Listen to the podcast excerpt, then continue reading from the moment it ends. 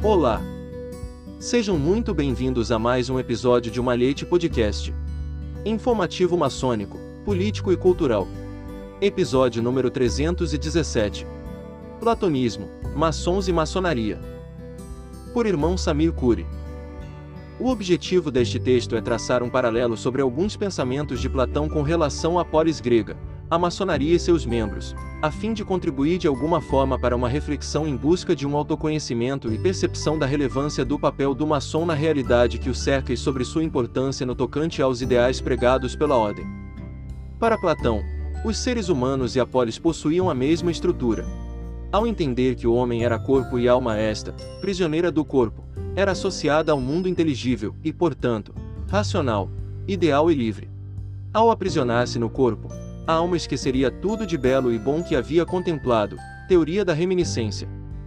Outro aspecto relativamente pouco comentado é que Platão considerava três almas ou princípios de atividades, a saber: 1. Um, a alma dos desejos ou do apetite, situada nas entranhas ou baixo ventre. Essa alma representaria os desejos carnais e de sobrevivência, relacionados à satisfação do corpo, seja por instinto de sobrevivência ou simplesmente pelos prazeres canais. 2. A alma irascível, relacionada às emoções ou à cólera, situada no peito, mais precisamente no coração. Está associada às emoções em geral e que por vezes atua no âmbito das agressões com relação aos outros humanos, bem como com o meio ambiente. 3. A alma racional ou do intelecto, situada na cabeça, dedicada ao conhecimento verdadeiro através de método lógico, desenvolvendo assim a inteligência. Mediante esse enfoque das três almas, podemos fazer um paralelo entre a maçonaria enquanto instituição e o próprio maçom.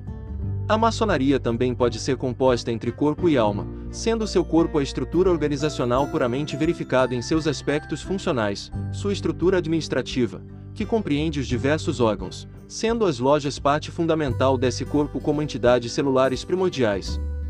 No entanto, assim como Platão considerava a alma o mundo ideal, onde os conceitos são puros e verdadeiros. A alma da maçonaria pode ser vista da mesma forma.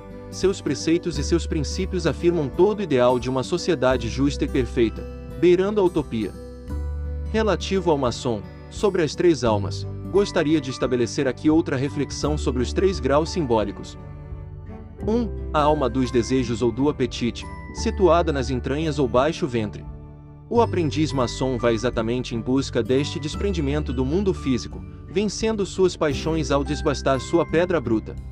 Aquele que souber levar uma vida pautada pela harmonia e equilíbrio, gozando dos prazeres da vida com moderação, se tornará livre de fato, e, portanto, não prisioneiro nem refém dos desejos carnais e mundanos. 2. A alma irascível, relacionada às emoções ou à cólera, situada no peito, mais precisamente no coração. Aqui se encontra o companheiro maçom, que procura desenvolver o controle de suas emoções, principalmente daquelas tomadas por impulso que podem levar a agressões e à perda da confiança e ao distanciamento de uma verdadeira fraternidade, um dos objetivos da ordem. 3. A alma racional ou do intelecto, situada na cabeça. O mestre maçom tem por objetivo justamente alcançar a sabedoria pela sabedoria, atingindo nessa fase a plena felicidade por ter vencido as etapas anteriores e por pautar sua vida com racionalidade e pleno domínio sobre as emoções e desejos destrutivos, livrando-se deles. Outro aspecto relacionado à polis grega, no tocante à estrutura, Platão também a dividia em três grupos de componentes. 1. Um, produtores, artesãos e comerciantes, destaco aqui artesãos. 2. Guardiões. 3. Governantes. Os primeiros seriam os que se encarregavam da subsistência, assim como os aprendizes, são responsáveis por talhar as pedras. Os guardiões, responsáveis pela defesa da polis, seriam os companheiros, os quais, unidos como devem ser, garantem o processo de evolução e aplanamento da pedra cúbica para que tudo e todos se encaixem perfeitamente na grande obra. Por fim, os governantes são os mestres na qualidade de exemplos a servirem de inspiração na conclusão de uma obra, que é a obra da maçonaria. Lembrando que essa obra maçônica jamais termina, todos os dias são renovados os propósitos de aprimoramento pessoal e espiritual. Para uma polis ser bem ordenada, assim como para a maçonaria, os seus integrantes seriam divididos nesses três grupos, de acordo com a alma preponderante e suas virtudes. Cada um ao exercitar suas virtudes e superar os vícios, desempenha um papel na sociedade da polis, assim como na maçonaria, contribuindo com seu melhor para o seu bom funcionamento e desenvolvimento de todos. Platão dizia que um homem é injusto quando a alma desejante, os apetites e prazeres, é mais forte do que as outras duas, dominando-as. Também é injusto quando a alma colérica, a agressividade, é mais poderosa do que a racional, dominando-a. E aquele cuja alma racional é mais forte do que as outras duas almas, impondo a alma desejante a virtude da temperança, ou moderação, e a alma colérica a virtude da coragem, que deve controlar a raiva. Desse modo, o que seria o homem justo? Pelo menos isso, já que perfeitos jamais seremos. O homem justo é o homem virtuoso, a virtude, domínio racional sobre o desejo e a cólera. A justiça ética é a hierarquia das almas, em que a racional domina as inferiores. Para Platão, o que seria a justiça política? Essa mesma hierarquia, mas aplicada à comunidade. A realização da justiça acontece quando a polis funciona dessa maneira que ele descreve, com cada pessoa exercendo seu papel social, exercitando as virtudes da parte preponderante de sua alma. Assim, na maçonaria, cada um dos integrantes, seja aprendiz, companheiro ou mestre, e aqui se incluem os mestres instalados e todos os governantes da ordem, será justo desde que atue sempre compromissado com o seu próprio desenvolvimento e o desenvolvimento da coletividade maçônica. A polis justa, ou a maçonaria justa, é governada pelos princípios filosóficos, principalmente relacionados à ética, à moral e aos bons costumes. Os vícios devem ser superados e os prazeres comedidos.